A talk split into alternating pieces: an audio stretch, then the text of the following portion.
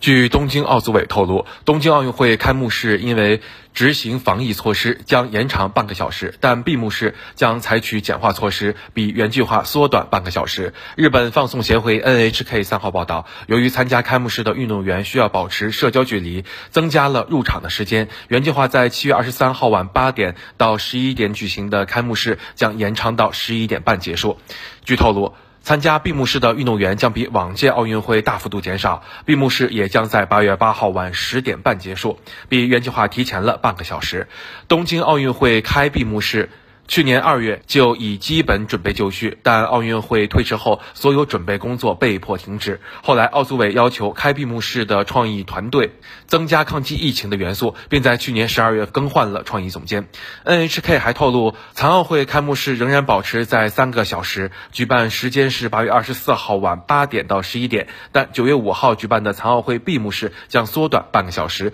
时间从晚上八点到十点半。